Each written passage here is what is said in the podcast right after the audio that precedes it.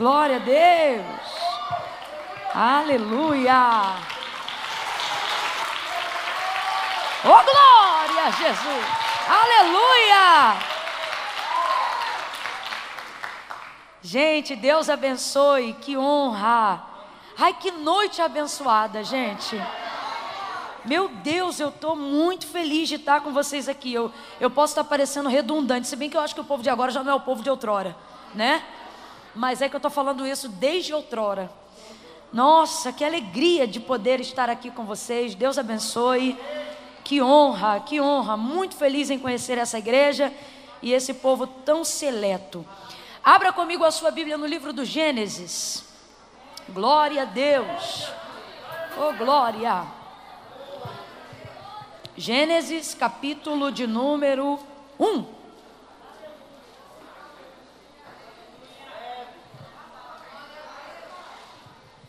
Oh, aleluia!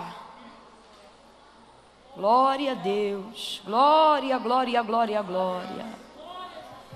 Quem achou Gênesis capítulo 1, diga amém. amém. Quem não achou, diga misericórdia. Eu espero, porque Gênesis a gente vai ter misericórdia. Vamos lá, irmãos, eu quero ler com vocês alguns versículos salteados da palavra de Deus, tá bom? Vamos começar no capítulo 1 e vamos terminar no capítulo 2, mas serão salteados os versículos, ok? No princípio criou Deus os céus e a terra. E a terra era sem forma e vazia, e havia trevas sobre a face das águas, em outras versões, sobre a face do abismo. E o Espírito de Deus se movia sobre a face das águas. E disse Deus: haja luz, e houve. E viu Deus que a luz era boa e fez separação entre a luz e as trevas. Chamou Deus a luz de dia e as trevas chamou noite e houve tarde e manhã do primeiro dia. E disse Deus: haja um firmamento no meio das águas e haja separação entre águas e águas. E fez Deus o firmamento e fez separação entre as águas que estavam debaixo do firmamento e as águas que estavam em cima do firmamento, e chamou Deus ao firmamento céu. E houve tarde e manhã do segundo dia. E disse Deus: Ajuntem-se as águas que estão debaixo dos céus num só lugar e apareça a porção seca. E assim foi. Chamou Deus a porção seca terra e ao ajuntamento das águas mares. E viu Deus que isso era bom. Complete aí, por favor. E viu Deus que isso era bom. Verso 12. A terra produziu relva e ervas que davam semente conforme a sua espécie e árvores que davam fruto, cuja semente estava nela conforme a sua espécie. E viu Deus que isso era? Viu Deus que isso era? E houve tarde e manhã do terceiro dia, versos 16 e 17. Fez Deus dois, os dois grandes lumiares, o lumiar, o luminar maior para governar o dia, e o luminar menor para governar a noite, fez também as estrelas. Deus os pôs no firmamento do céu para iluminar a terra, para governar o dia e a noite, e para fazer a separação entre luz e trevas. E viu Deus que isso era? Viu Deus que isso era? E disse Deus: produzam as águas enxames de seres viventes e aves que voem em cima da terra, do, em cima da terra sobre o firmamento. Assim Deus criou as grandes criaturas do mar e todos os seres viventes que se arrastam, os quais povoam as águas, conforme a sua espécie, e todas as aves que voam conforme a sua espécie. E viu Deus que isso era. E viu Deus que isso era. Verso 25, sem preguiça, já estamos acabando. Deus fez os animais selvagens conforme a sua espécie, e os animais domésticos conforme a sua espécie, e todos os répteis conforme a sua espécie, e viu Deus que isso era Viu Deus que isso era? Verso 30, 29, 30 e 31.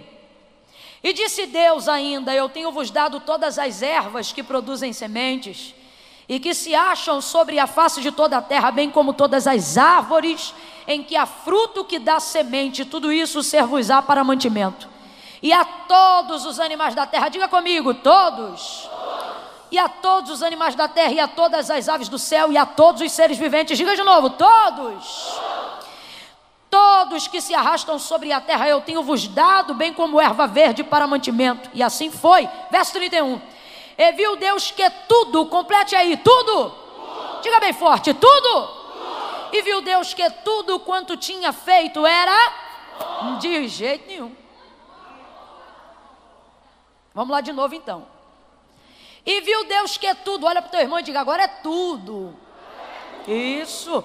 E viu Deus que tudo quanto tinha feito era. Hum, aleluia. oh, e houve tarde e manhã do sexto dia. Assim, está lá no verso 1 do capítulo 2: céus e terra e todo o seu exército foram acabados. Diga amém por essa palavra. Senta dando glória a Deus, crente. Oh, aleluia. Oh, glória. Oh, glória. Camila precisava ler isso tudo, precisava, porque ultimamente tu só está lendo a Bíblia na igreja. Olha Deus falando aí com uma meia dúzia. Glória a Deus. Glória a Deus. O livro do Gênesis, muito mais do que uma narrativa textual de como céus e terra foram criados, ele é, na verdade, essencialmente, intrinsecamente, a narrativa dos princípios de Deus, ou seja, muito mais do que a narrativa de como tudo que existe, tudo que há foi criado, se você for atento à narrativa de Moisés acerca do texto, você vai perceber que na verdade Deus está revelando a intenção pela qual criara todas as coisas que existem e que há. E é muito importante nós compreendermos sobre quais princípios Deus estabeleceu desde que o mundo é mundo ou antes do mundo vir a ser mundo. Porque o próprio mundo vai passar, mas os princípios que Deus estabeleceu sobre ele jamais passarão. O nosso Deus é um Deus de princípios. Complete aí, por favor. O nosso Deus é um Deus de? Deus leva tão a sério os princípios que ele estabeleceu, que ele mesmo, sem necessidade de respeitá-los, se submete a eles só para nos dar exemplo. Por exemplo, você quer ver um princípio estabelecido por Deus? A necessidade do, do descanso. Não por necessidade, mas como sujeição de um mandamento. Até porque o descanso manifesta muito mais a nossa fé em Deus do que o nosso trabalho. Porque quando você trabalha, você espera a colheita do que você semeou, mas quando você descansa, você busca em Deus aquilo que Ele pode fazer enquanto você descansa. Você sabia que o descanso honra muito mais a Deus do que ao homem? O trabalho dignifica o homem, mas o descanso honra a Deus. A coisa é tão séria que não é mandamento trabalhar, mas é mandamento descansar. A coisa é tão séria quando nós falamos acerca dos princípios de Deus, que o texto diz que depois da criação dos céus e da terra, tendo terminado tudo no sétimo dia, ele. E aí eu te pergunto: Deus se cansa? Claro que não. O que diz o profeta Jeremias, o que também disse o profeta Isaías? Ele não se cansa e ele não se fadiga. O salmista vai salmodiar e ele vai dizer: Eis que não tosquenejará. O tosquenejará não é cochilar, é piscar.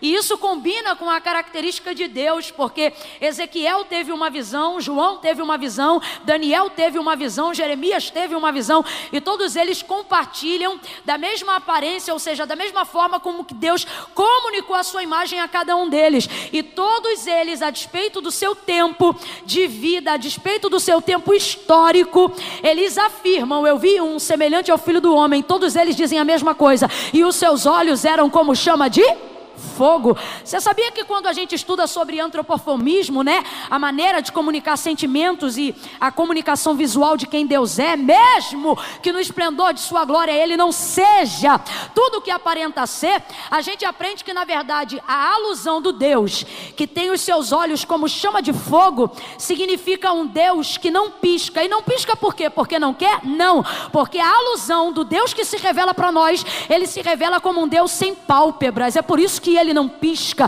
e o seu olho é como chama de fogo. Ezequiel confirma isso, João confirma isso, Daniel também disse que viu isso. Agora veja, lá em Gênesis, depois de fazer todas as coisas, o texto diz que havendo Deus feito tudo no sétimo dia, ele dormiu? Não. Cochilou? Não. O que é descansar? Eita, que foi-se embora o retorno completamente. Volte aí em nome de Jesus, nunca te pedi nada. Ele descansou, não porque estava cansado, não porque precisava de repouso, mas quando Deus estabelece um princípio como prova, como exemplo de que Ele é Pai e é Senhor de todas as coisas, Ele também cumpre os princípios sem ter necessidade nenhuma, só para que nós possamos entender o tamanho da nossa necessidade de cumprir os mesmos princípios. Pode voltar o retorno aqui, gente, viu? Em nome de Jesus, vai voltando aí. Vai voltando, em nome de Jesus. Em nome de Jesus. É a segunda sessão. Metade da voz ficou na primeira. Agora tem que ter a metade do retorno na segunda. Ele descansa, ele para para admirar toda a criação. Ele observa toda a criação. E quando ele estabelece as etapas da criação, ele estabelece um outro princípio, eita glória, ficou perfeito. Ele estabelece um outro princípio dentro da criação. Por exemplo, a construção por etapas. Deus poderia fazer tudo aparecer num estalar de dedos, sim ou não? Sim ou não? Mas ele vai construindo por etapas, sabe por quê? Ele quer dar aferimento pessoal a cada parte daquilo que ele está construindo, sabe por quê? Deus se relaciona com o que ele constrói. Deus se relaciona com aquilo que ele faz. E ele não tem necessidade nenhuma de fazer isso, ele faz isso por prazer mesmo. Ele faz isso por voluntariedade divina de quem ele é. O texto diz que tudo o que existe, tudo o que há, diz o autor da carta aos Hebreus, não foi feito por prova aparente do que se vê, mas céus e terra foram criados pelo poder da sua palavra. Eis aqui então um terceiro princípio, e ele eu levo para minha vida. Qual o princípio, Camila? A palavra de Deus precisa ser a primazia da vida de todo crente. Quando você crê na palavra, quando você tem conhecimento da palavra, você entende que ela é suficiente para executar aquilo que precisa ser executado, para fazer aquilo que precisa ser feito. Por que eu estou falando isso? Porque não há manifestação de fé em Gênesis capítulo de número 1. E tem gente deixando de viver a realização de quem cumpre os princípios, porque só quer viver de acordo com o que sente, e a fé não sente, a fé sabe. Sabe o que? A fé de cada um vai manifestar aquilo que cada um sabe acerca da palavra de Deus. E isso não é emocional e nem é sentimental, é um princípio.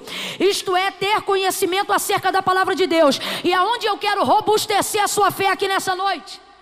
Eu quero te provar que se você tiver conhecimento da palavra, você vai ter uma fé que vai manifestar a palavra de Deus sobre a sua vida. Em Gênesis capítulo de número 1, a gente não vê manifestação de fé, gente. O que a gente vê é manifestação de palavra. E disse Deus, veja, veja, veja. O texto diz que a terra era sem forma e vazia, significa que não havia nada. Complete aí, por favor, não havia? Mas Deus estava lá. Deus estava lá, mas não havia. E ele também não fazia por isso, João, no capítulo 1, ele vai dizer assim: no princípio era o Verbo. E o Verbo estava com Deus, e o Verbo era Deus. Nele estava a vida, e a vida era a luz dos homens. Aonde está o Verbo, gente? O Verbo é a palavra. Então, o que João está dizendo é que Jesus é a manifestação em carne da palavra que já existia no início do tempo. Camila, eu não entendi. Vai entender. O que o texto está dizendo é que o que manifestou tudo o que existe e tudo o que há não foi fé, foi Palavra. Quando Deus diz assim, e disse Deus, haja luz, quem foi que disse amém? Quem foi que disse eu creio? Qual foi o anjo que disse é terra, tá ligado? E disse Deus, haja luz e?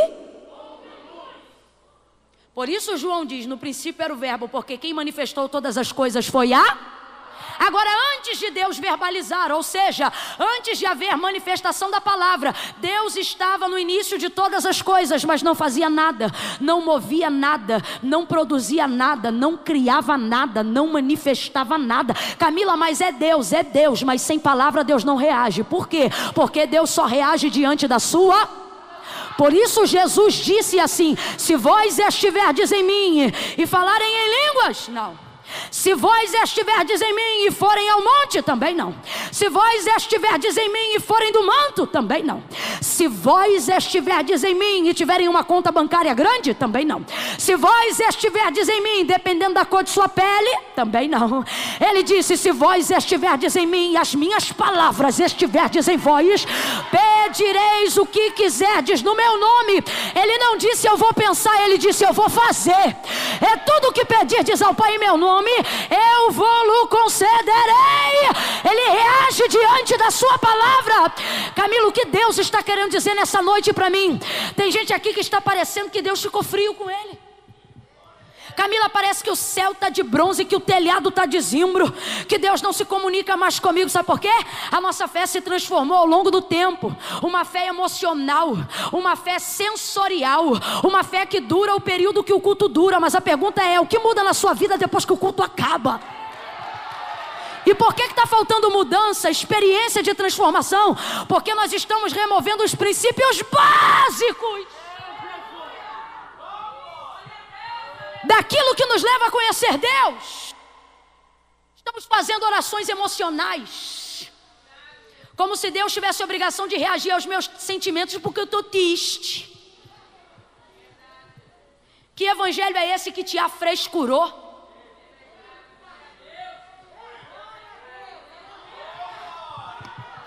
Volte aos princípios nesta noite.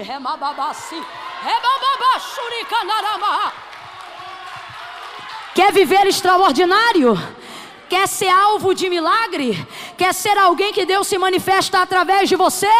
Menos ciência do que eu sinto, mais estabelecimento do que eu sei. Mas por que, que estamos sendo movidos por sentimentos e não por princípios? Porque está gritando mais alto em nós o que a gente sente do que a gente sabe. E por que do que a gente sabe? Porque eu estou me inclinando sobre o que os outros sabem e estou querendo conhecer Deus através dos outros, porque eu não quero ler a Bíblia, porque eu não quero ler a palavra, porque eu não quero conhecer a Deus por mim mesma, mas quero que ele seja revelado a mim por intermédio da vida dos outros. Isso é bom para começar, mas não é o suficiente para construir relacionamento com Deus até o fim. Mas hoje ele está nos chamando aqui.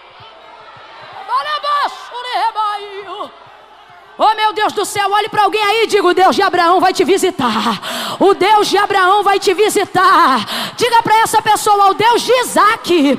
O Deus de Isaac vai ter um encontro contigo. Ainda antes do ano acabar, o Deus de Jacó vai se revelar para a tua vida. Você não precisa inventar nada.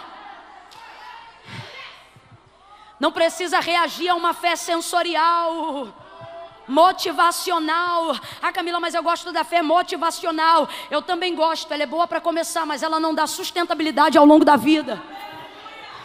Por quê? Porque eu não consigo desenvolver relacionamento afinco e a fundo com Deus baseado em sentimentos. É por isso que, em dados momentos da nossa vida, a gente parece aquele gráfico de eletrocardiograma um nível de oscilação absurda. Porque enquanto eu sinto, eu estou bem, e quando eu não sinto mais nada, parece que Deus me deixou. Só que Deus está dizendo: eu não me relaciono com você de acordo com seus sentimentos. Sabe quando você pensa que parece que Deus te deixou porque parece que Ele não fala mais contigo? Deus está dizendo: isso é sentimento teu. Mas você me enfia na caixinha dos teus sentimentos e diz: se eu estou sentindo isso é porque é isso. Sabe por que, que isso está acontecendo? Porque de um tempo para cá você deixou os sentimentos e não a palavra governar a sua vida. Você tem andado de acordo com o que você sente e não tem andado de acordo com o que você sabe. Camila, mas eu tenho Deus, filho. Pode ter Deus. Deus só reage de acordo com a sua palavra. Escute o que eu estou lhe dizendo. Não sou eu, é a Bíblia. Gênesis capítulo de número 1. Você leu comigo aqui. Deus estava lá. Eu vou além. O texto diz que ele se movia. Diz que o Espírito de Deus, não é o do Satanás, não, não é o Espírito das trevas, não. O texto diz que o Espírito de Deus, o Deus vivo, se movia sobre a face das águas, mas não fazia.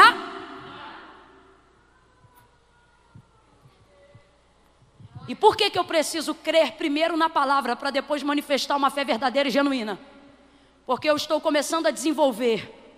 Quando deixo me governar pelos meus sentimentos, não por aquilo que eu sei, não pela palavra, começo a estabelecer um paradigma de fé do qual Deus não aprova, antes rejeita. E eu vou lhe dizer qual. A maioria das pessoas desta nova década, elas agem com Deus de acordo com seus sentimentos e começam a desenvolver esse tipo de fé. Eu preciso crer para Deus ter poder de fazer o que Ele quer na minha vida. Camila, mas não é assim? Não, não é assim. Porque quando você começa a desenvolver esse pensamento, sabe como você trabalha? Você trabalha sobre a ideia de que Deus depende da tua e Deus não depende da tua fé para nada. Eu estou falando na prática como funciona, ok? Na prática, quando você começa a desenvolver essa conduta, você começa a se relacionar com Deus como se Deus dependesse da tua fé para Ele ser Deus. Quando na verdade Deus não depende da sua fé para ter poder de fazer nada. Se eu creio, Deus pode. Se eu não creio, Ele continua. Mas por que, que eu creio? Porque Ele só faz na vida de quem? Só que a minha fé não dá para Deus poder de fazer. Gênesis 1. Quem foi que disse amém para Ele fazer, gente? Quem foi que disse eu creio para Ele fazer? Ele fez porque Ele pode. Ele fez porque Ele é Deus profeta Isaías diz que ele pega as águas da terra e de todos os oceanos, e até as que estão retidas no firmamento, e em sua mão não são nem uma gota. Ele decide o que ele quer e não toma conselho. A palavra do Senhor orienta que a terra é o estrado dos seus pés. Quem entenderá o trovão do seu poder? Ó oh, profundidade das riquezas, tanto de sabedoria quanto de conhecimento. O texto diz que se ele quiser medir a extensão do universo, que a gente chama de infinito, ele mede com um braço só. Aquilo que você chama de infinito, Deus está dizendo: tem limite, cabe no meu braço.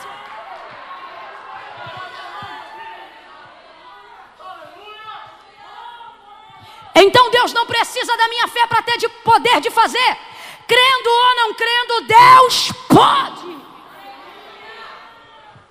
Mas por que só se manifesta na vida de quem crê? Porque a minha fé não dá para Deus o poder de fazer nada. E por que, que ainda assim eu creio, Camila? Porque a minha fé não dá para Deus o poder de fazer, mas a minha fé me dá poder de quê? De receber o que Ele já fez. Oh, é por isso que eu creio. E aí parece simplório o que eu estou falando, mas você tem que organizar isso na tua cabeça. Você tem que parar de achar que Deus só tem poder para fazer depois que você crê. Se eu crer, Deus vai fazer. E Deus está dizendo: se você me conhecer, você vai ver que já está feito.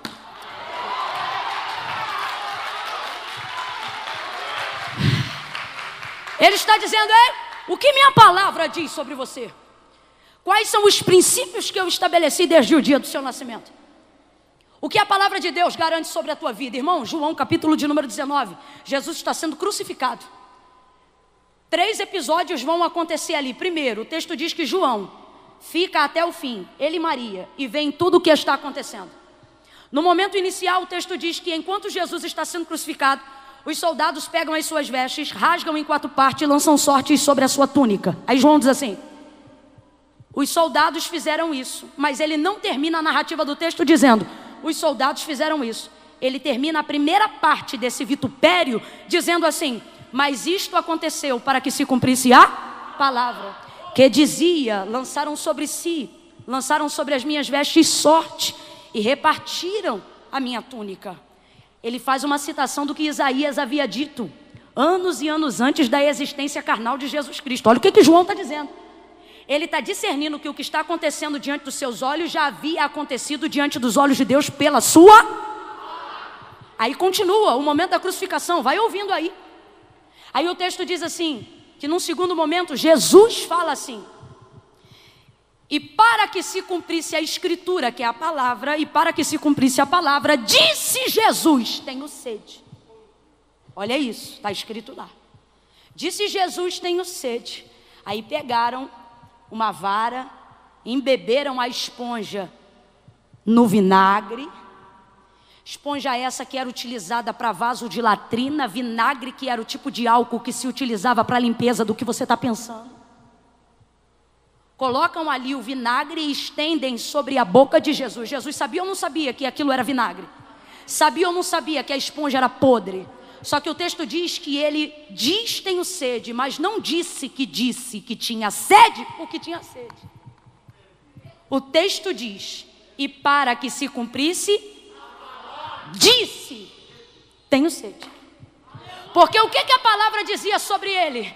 Que ele precisava dizer que tinha sede, para que sofresse todo o vitupério daquele momento e lhe fosse oferecido vinagre. Então vou perguntar de novo: Jesus sabia que ia pedir água, mas ia beber vinagre? Por isso que ele não pede motivado pela sede. Mas ele pede mesmo assim, motivado pela. Porque a palavra de Deus é isso. Eu não manifesto ela só quando ela me favorece, eu também manifesto ela quando ela me humilha. Porque importa que se cumpra a palavra. Quem está ouvindo, diga amém. Terceiro episódio do mesmo momento. O tempo passa mais um cadinho. Aí o texto diz assim: Vendo ele que tudo já estava consumado,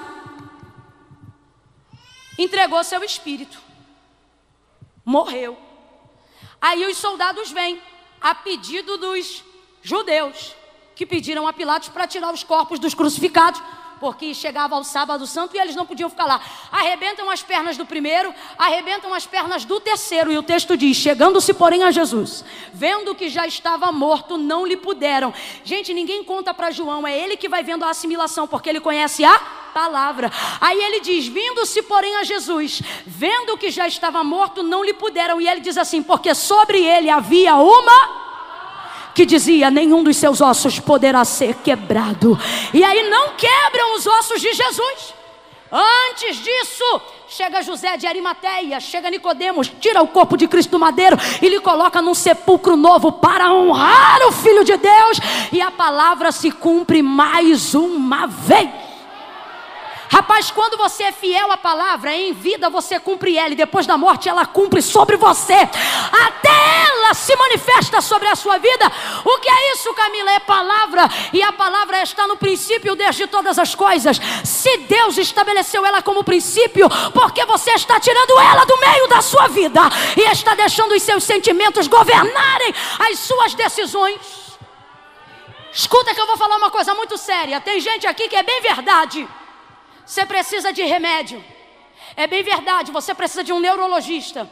Tem gente aqui que é bem verdade, substâncias, necessidades neurológicas apareceram ao longo da sua jornada. Seja por um trauma, seja uma doença psicossomática, seja algo que você viveu nas emoções, ou seja uma descompensação química do seu cérebro. E hoje você depende de tomar remédio controlado, remédio tarja preta. Eu não sou sequelada, eu sei que há um tempo, há momentos, e a gente vive um tipo de vida que vez ou outra tem que se submeter a esse tipo de condição. Mas sem medo de errar. 70% 90% de quem me ouve agora não estaria vivendo a metade das crises que está vivendo. Se no lugar onde estão as suas perturbações emocionais estivesse isso aqui. Se ao invés de ocupar todo o seu tempo de oração, dizendo só o que você sente, você ocupasse o seu tempo de oração dizendo o que você sabe. Irmão, chega uma hora na nossa vida que dependendo de como estão as circunstâncias da nossa realidade, não dá para ficar abrindo a boca para dizer o que sente não, senão a gente só vai falar besteira. É por isso que a orientação, é por isso que a orientação do Senhor àqueles que passam por perturbações momentâneas é essa aqui, ó. Perturbai-vos com os vossos pensamentos sobre a vossa cama e calai-vos. É Deus dizendo assim: filho, filha, tu está num problemão tão grande que tu só abrir essa boca, só vai sair.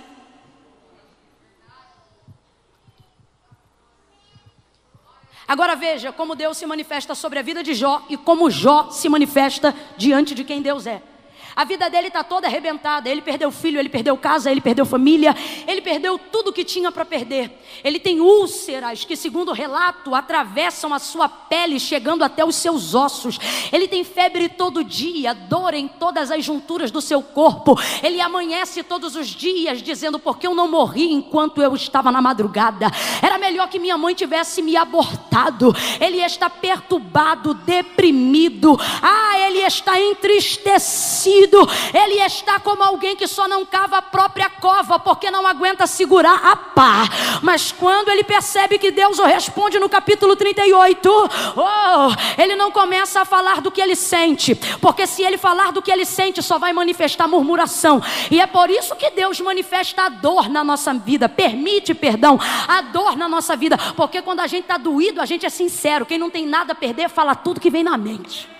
Aí ele fala um monte de coisa, só que ele se controla porque não quer pecar contra Deus. Aí ele sente muita coisa, mas ele não fala nada do que ele sente. Ele vai constituir a sua história e ao invés de dizer: sinto dor, sinto tristeza, sinto temor, sinto assombro, sinto a morte, sinto o luto, ele não diz eu sinto. Ele escreve e ele diz: eu sei. Eu sei que o meu redentor vive. Levanta esse dedo para o céu. Eu estou sentindo uma graça de Deus tão grande aqui. Levanta esse dedo, aponta para o céu. Conheces o Deus que eu estou pregando? Então levante essa mão, aponta para o céu e diga comigo: Eu sei. Diga, eu sei que o meu redentor vive. Jó, ele não caminha de acordo com o que ele sente, ele caminha de acordo com o que ele sabe.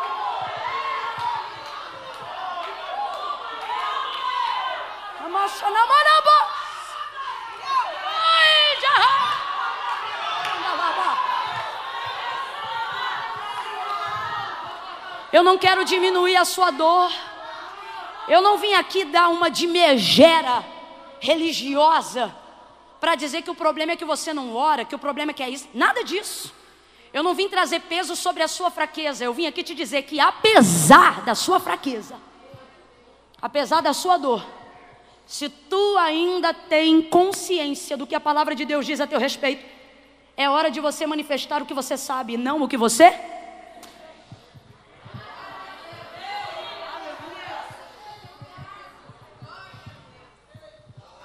Lembra o exemplo que eu acabei de trazer agora sobre Jesus? Irmãos, em momentos difíceis da vida, não são sentimentos que nos sustentam, é a palavra de Deus sobre a nossa vida. É ela que nos ancora, é ela que faz a gente, é ela que não deixa a gente ficar perturbado. É ela que faz a gente pegar um rivotrilzinho, se precisar, colocar embaixo da língua e dizer: Estou tomando isso agora por causa do que eu sinto, mas isso não muda o que eu. Aleluia! O que eu sei.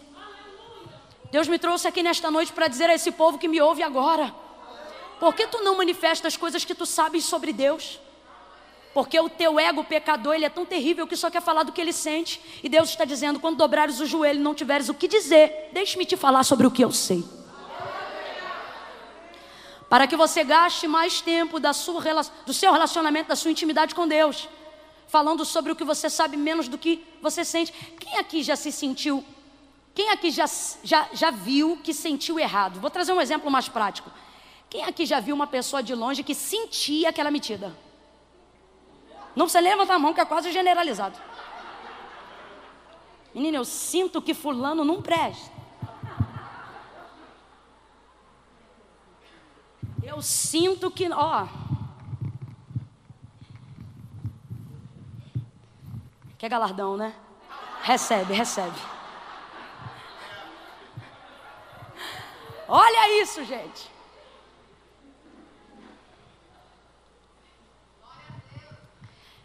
Eu já tive experiências muito negativas com isso. Tão negativas que eu parei de sentir. Olha uma situação que uma vez eu tive. Eu vi um camarada, cismei que ele não prestava, baseado nas minhas experiências sentimentais. Baseada no meu comportamento sensorial. Sabe aquela coisa? Hum, Sabe alguma coisa da vida dele? Não. Sabe de onde ele veio? Também não. Mas eu estou sentindo. Aí eu cheguei, vi que esse camarada estava se aproximando do meu marido e falei: Não quero você com ele. Mas o que, que houve, vida? Ele te fez alguma coisa? Não. Falou alguma coisa? Não. Você soube alguma coisa dele? Não. Mas eu estou sentindo. Esse rapaz não é de Deus, não. Tá bom. Aí tá. Estou eu. Hum, só medindo cabra. Daqui a pouco Eduardo volta. Tá bom, estava no almoço com quem com fulano. Eu não já te falei. Ó, oh, você, ó. Aí vai ouvindo. Certa feita, estou eu indo atender a um compromisso. Chego lá, quem é o pastor da igreja? Hum. Ai, Jesus, é hoje que tu vai me revelar quem é ele. Aí o Senhor disse assim para mim: É hoje que eu vou te revelar quem é ele. Falei, é, é hoje. Vai ouvindo. Irmão, esse homem só não me pegou no colo porque não convinha. Mas quando você sente, você traz contraprova até da realidade. Sabe o que eu dizia? Não me engana, não. Vai ouvindo aí. Fui-me embora. Meu marido disse: Como foi? Eu falei: Foi, mas ó, não me engana, não.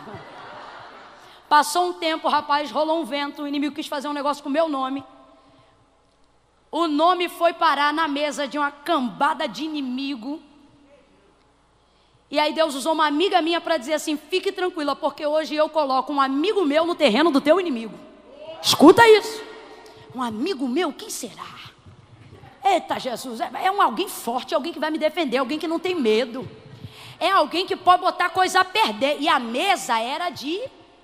É, não dava para chegar. Hum, quem, quem me defendesse saberia que ia estar tá deixando uma parte lá. Não ia poder levar nada, ia ficar. Hum, Aí tá lá, vucu, vucu, vucu, vucu, tô sabendo, tô sabendo. Daqui a pouco alguém chega para mim, me liga e diz: Ó, oh, problema tá resolvido, hein? Rapaz, levantou um homem lá e eu disse: Pode cantar o um nome porque Deus falou comigo. Deus falou comigo que ia levantar um amigo no terreno do meu inimigo. Rapaz, o camarada pelejou, tirou teu nome, fez assim, fez assado, a convenção tá isso, tá aquilo, e piriri, parará, e parará, e parará. Diga aí quem foi.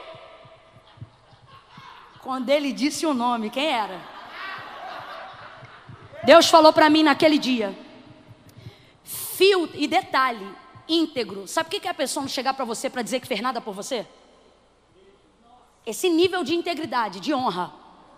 Nunca, até hoje, ele, até hoje. Hoje a gente é amigo, brother, meu chapa.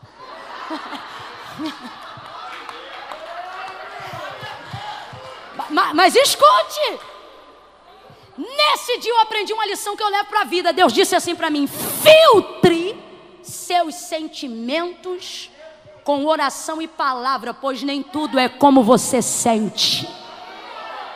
Rapaz, Deus me deu um tapa nesse dia com luva de pelica. Nunca mais eu tive esse negócio de sentir. Ah, de que sinto isso, de que sinto aquilo. Não tem mais esse negócio, não.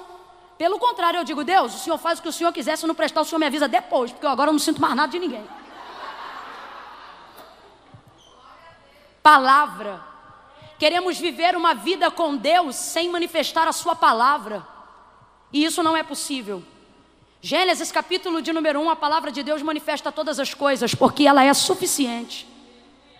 Olhamos para homens como Abraão, como Moisés, como Jó. Olhamos para homens como Daniel, como Noé.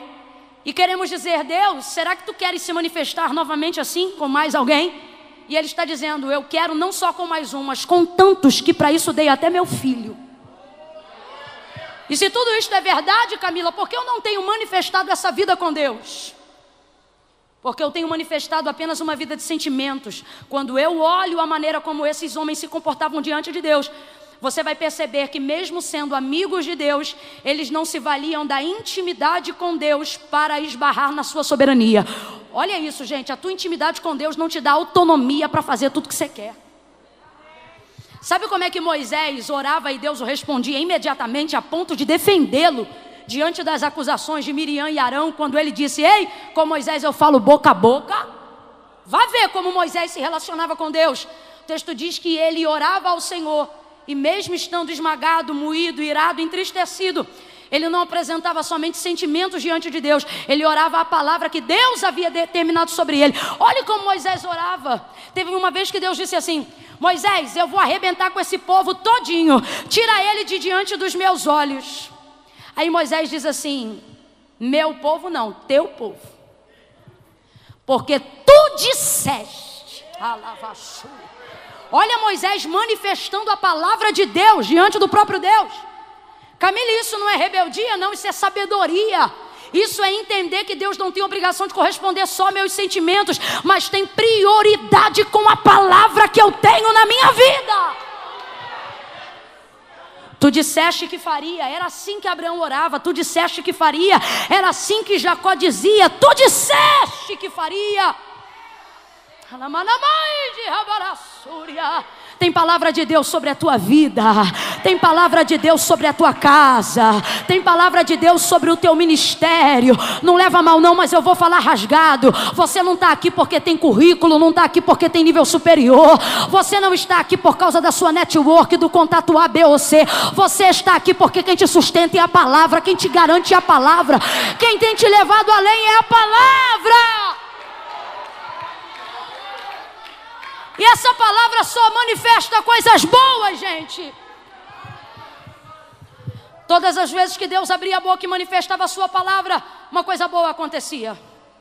E é tão interessante ver Deus fazer isso. Deus tem tanta vontade de se relacionar com a gente, que Ele poderia terminar coisas de uma vez só, mas vai fazendo por partes. Porque, como eu disse, Ele não está preocupado em correr para acabar, Ele está preocupado em construir relacionamento com você enquanto faz.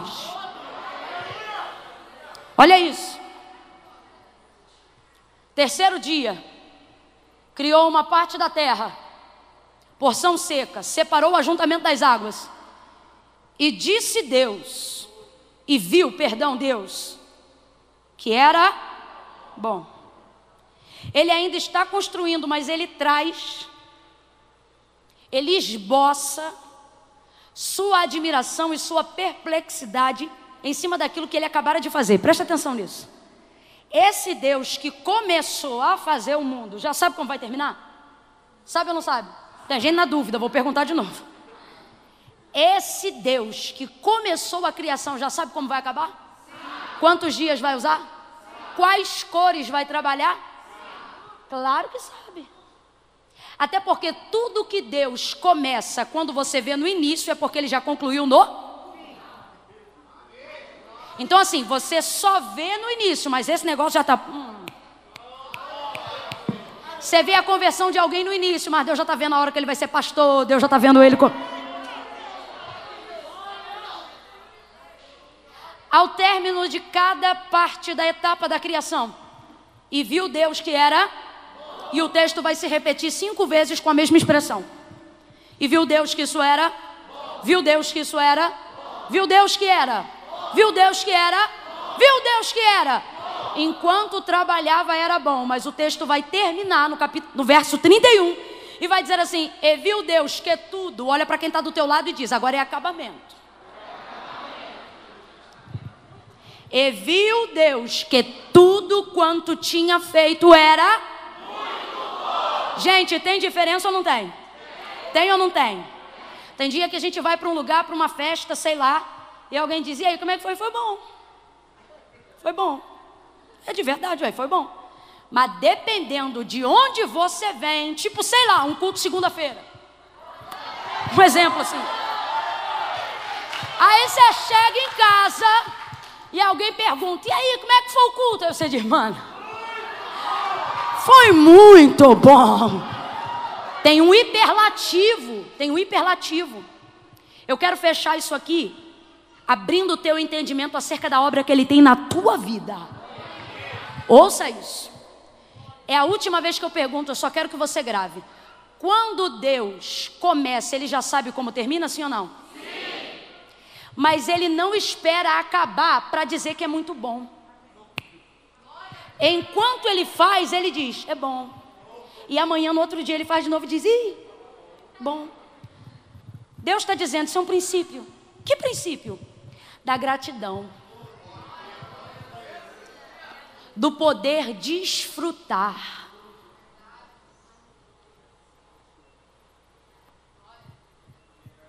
Estamos apressados em querer chegar ao lugar que Ele prometeu, e a ânsia de chegar lá é tanta que eu não desfruto o que Ele está fazendo no caminho, no durante. Eu não abro a boca durante o trajeto para dizer, foi bom hoje. Não abro a boca no trajeto para dizer, que livramento hoje. Não abro a boca no trajeto para dizer, Ebenezer, o que, que significa? Já cheguei no final? Não, mas até aqui me ajudou o Senhor. e por isso estou alegre. Veja, Deus já sabe como vai terminar e Ele sabe que no final fica mas isso não rouba dele a alegria de não esperar chegar no fim para agradecer, de não, de não esperar chegar no fim para celebrar. Deus está dizendo que tem consumido a tua alma como um ralo, é a tua ansiedade de chegar no final. E Deus está dizendo: todos aqueles que viraram meus amigos e se relacionaram comigo, eles entenderam que o melhor da viagem não era chegar no destino final, mas é ter desfrutado o relacionamento com Deus enquanto caminhavam até chegar lá. Oh meu Deus do céu, levante a mão direita lá em cima. As esquerda também, vai. Estende a mão sobre o ombro do colega aí, no ombro coberto. Vai.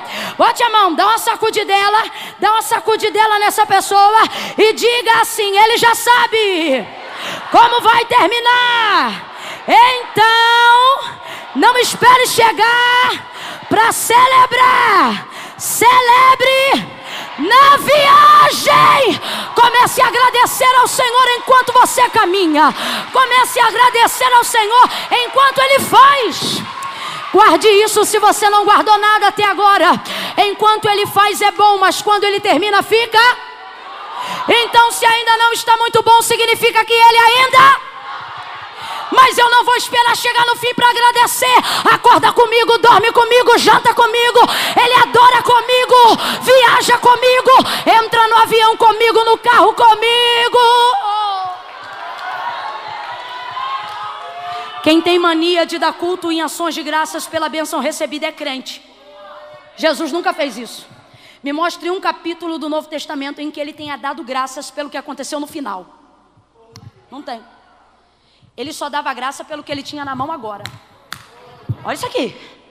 Filhos, dá de comer essa gente, Mateus 14. Senhor, nós não temos nada, senão cinco pães e dois peixes. De novo, o número sete, é porque mais cedo falamos dele também. Sete é o número da suficiência. Quem já ouviu falar sobre esse jargão aqui? Se melhorar, é o sete, isso aí é o sete. Não significa que é muito nem pouco, significa que é o suficiente. Cinco pães e dois peixes, isso totaliza?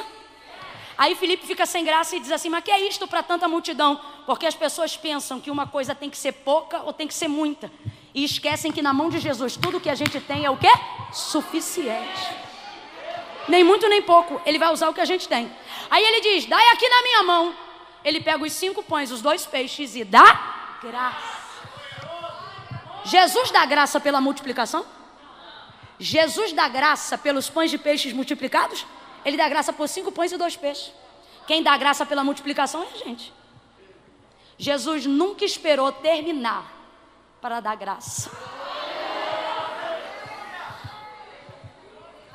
Duas verdades e eu encerro. Primeira, saiba que quando Deus começa uma obra na sua vida, se foi Ele que começou, Ele já sabe como isso vai acabar. Se ele sabe como isso vai acabar e se foi ele que chamou, você não pode esperar ele terminar para glorificar. Se foi ele que começou, glorifica no começo, glorifica no meio.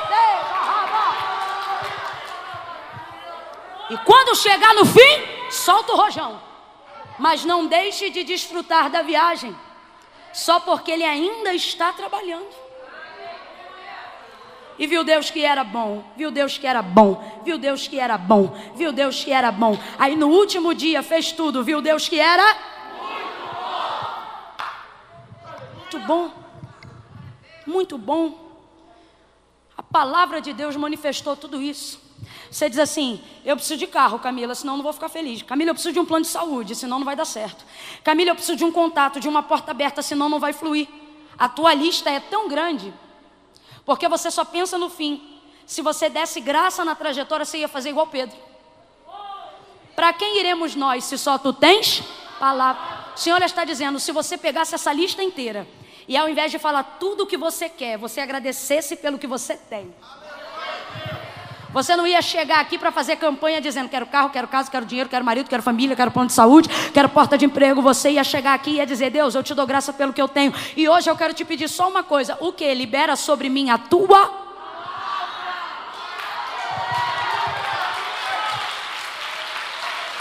Porque para cada uma das coisas que você quer, você precisa e apresenta uma necessidade. O que às vezes a gente não entende é que no caso de Deus, se Ele der uma palavra, com uma palavra, Ele vem preenchendo.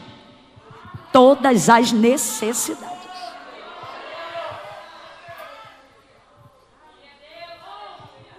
Eu fecho aqui. Ao longo da jornada, ministrando, há mais de 10 anos vivendo de modo visceral e integral o ofício do ministério da palavra e sendo desse jeito, né? Efusiva. Eu entrei dentro de um sistema onde eu achava que Deus precisava de mim para fazer a coisa acontecer. Então, eu, se eu chegasse numa cidade, num hotel, eu não conhecia piscina, eu não tomava café, eu não fazia nada. Eu só ficava orando, jejuando, lendo a Bíblia. Só que chega uma hora que o corpo não aguenta isso não. Para gente que dorme pouco, anteontem mesmo, né mãe? Nós completamos 48 horas sem dormir. Direto, direto. Isso não é 48 horas sentado, não. É 48 horas falando, conversando com os outros, assinando o livro. Diga aleluia que eu entrei num livro. Não, escuta, agora é sério. E nessa pegada. E meu corpo foi deteriorizando. E o emocional também. Porque se você trabalha com Deus não sobre a graça, mas sobre o mérito, você começa a entender que não é merecedor quando não faz o que tem que fazer e acha que Deus não vai fazer o que ele quer fazer por causa do que você não fez. Então eu comecei a pregar sequelada, perturbada. Hoje Deus não vai me usar porque eu não orei direito. Hoje não vai ter unção porque eu não jejuei. E com isso eu vou entrando no ministério da meritocracia e me distanciando da graça.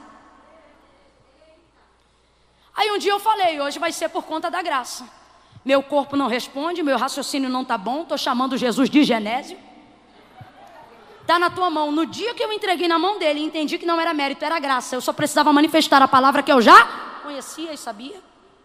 Eu vi mudo falar, surdo ouvir, Jesus batizar com o Espírito Santo, a tal ponto, nunca mais eu esqueço disso, rapaz. Teve um culto desse, que o culto terminou, mas não terminou. Terminou porque o pastor encerrou, mas o Senhor veio no culto, saiu batizando uma renca de gente com o Espírito Santo com fogo. Aí pegaram o pessoal pela mão, pelo pé e iam jogando dentro das Kombi. Nunca mais esqueço disso. Irmã de 50 e 40 anos pegava e jogava dentro da Kombi. Porque as irmãs ficavam arrebatadas em sentido, não voltava não. Parecia peça de carne jogando até chegar em casa. A graça fei, veio, a graça fez. Nesse dia eu comecei a entender, Jesus, eu não vou desfrutar só no céu, não. Vou fazer como Davi. Pereceria sem dúvida se não cresce, que viveria e veria o bem do Senhor na terra. Dois? Aí comecei a desfrutar da viagem, comecei a ver o pôr do sol, comecei a agradecer a Deus pelo avião. Comecei a ver a lua nascendo, o sol se pondo. Comecei a tomar café da manhã no hotel, comungar com as pessoas, desfrutar de aliança. E Deus foi fazendo a obra. Camila, eu não entendi. Vai entender. Quando a gente entra no avião para fazer uma viagem, a moça diz assim, ou o comissário de bordo, diz assim: afivele seus cintos. Abra a persiana da janela. Se ocorrer um pouso na água, quem já viu um pouso na água? Máscaras de oxigênio cairão. Puxe, não, não, não, coloque uma em você, depois auxilie quem está do seu lado. Aí no final diz assim: Avivele seus cintos confortavelmente, abra a persiana da janela e aproveite-a. Sabe por quê? Quando você entrega a sua vida na mão do piloto, né? Você sabe pilotar avião? Eu não sei. Se ele disser senta aqui e dirige, eu não vou sentar, porque eu não sei. O piloto está lá. Ele vai dirigir. Ele vai pilotar. Deus está dizendo: se você me botou no comando, afivela o cinto e aproveite a porque se eu estou trabalhando e está bom, quando eu terminar, vai ficar? Fica de pé que eu quero orar pela sua viagem nessa noite. Oh, aleluia. Oh, aleluia. Bote a mão no seu coração aí agora e incline a sua cabeça. Glória a Deus. Oh, aleluia. Vamos lá, gente. Bota a mão no coração, inclina a cabeça. Humilhai-vos debaixo da potente mão do Senhor e ele vos exaltará. Comece a suplicar a misericórdia do Senhor sobre a sua vida. Comece a agradecer porque bondade tem te acompanhado até aqui. Não suplique pedindo nada agora, mas agradeça pelo que você tem hoje, aqui e agora. Pela saúde que você tem, pela oportunidade de ter participado desse culto por poder conhecer esse Deus que tem te sustentado até aqui, pela manifestação da palavra que te orienta, que te sustenta, que te dá entendimento por compreender que uns encurvam-se e caem, mas você que tem esperado no Senhor está de pé. Vamos lá, comece a tributar ao Senhor palavras de gratidão nessa hora. Senhor, eu te agradeço, porque eu posso não morar na casa que eu gostaria, mas eu tenho um teto. Eu te agradeço, porque vai ver o meu marido ou meu filho, ainda não é tudo que eu desejo, mas são tudo que eu tenho. Eu te agradeço. Senhor, eu te agradeço porque eu ainda não cheguei aonde eu queria, mas também já não estou aonde estive. A tua mão tem me conduzido nesse processo, eu te agradeço. Oh Deus, tira de mim a murmuração, tira de mim, Senhor, tira de mim o sentimentalismo. Não me deixa, Senhor, me tornar refém dos sentimentos que me cativam, que me impedem de crer. Ilumina minha mente, comece a pedir isso agora. Eu estou te ajudando, diga. Ilumina minha mente, manifesta sobre mim a tua palavra. Deus, eu não quero barganhar contigo, eu não quero subornar o Senhor, mas acerca de tudo que tu disseste que faria, cumpre, cumpre a tua palavra. Pai bendito e amado, em nome de Jesus, eu oro por essa igreja agora, oro por cada pessoa que está ao alcance da minha voz agora. Alcança elas com a tua misericórdia, abraça com teu amor, repreende a ansiedade, a gastrite nervosa, repreende, Senhor, o sentimentalismo que tem cativado a fé. Ajuda este homem e esta mulher a manifestar a tua palavra, a manifestar aquilo que acreditam acerca do que a tua palavra diz. Envergonha toda a incredulidade nessa noite. Estabelece os teus princípios, ó Deus de Israel. Passe em revista a tua igreja nesta noite.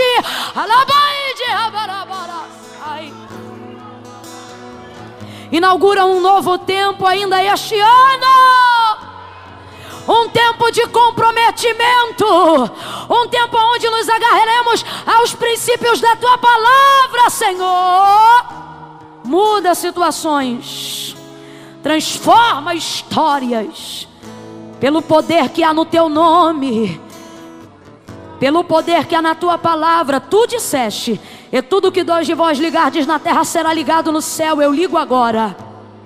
Eu ligo agora em nome de Jesus que essa vida, Senhor, vai sair da letargia, vai sair de debaixo do tempo de zimbro, do céu de bronze, e vai começar a declarar palavras acerca do que sabe a despeito do que sente e o teu nome vai ser glorificado. E aonde havia incredulidade, vai vir a fé, vai vir a fé, vai vir a fé, uma fé poderosa para curar os enfermos, uma fé poderosa para manifestar o teu poder, uma fé poderosa para dizer enquanto ele fazia estava bom, mas agora está muito, muito, muito, muito, muito bom, Senhor manifesta o teu muito bom sobre as nossas vidas e glorifica o teu nome em nome de Jesus. Quem concorda, diga. Aplauda o Senhor acima da tua cabeça. Acima da tua cabeça. Mistura com glória a Deus e aleluia. Levanta a mão direita bem alto comigo, bem alto, bem alto, bem alto. Vai, minha filha, levanta aí, abre esse sovaco. Diga, Deus, Diga bem forte: Deus está bom, mas eu sei que vai ficar muito bom.